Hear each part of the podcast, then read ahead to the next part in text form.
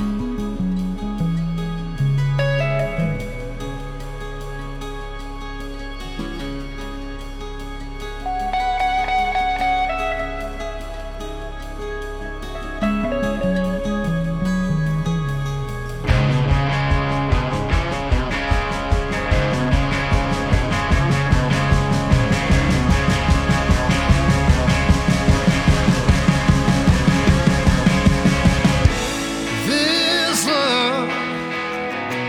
It's getting kind of dangerous.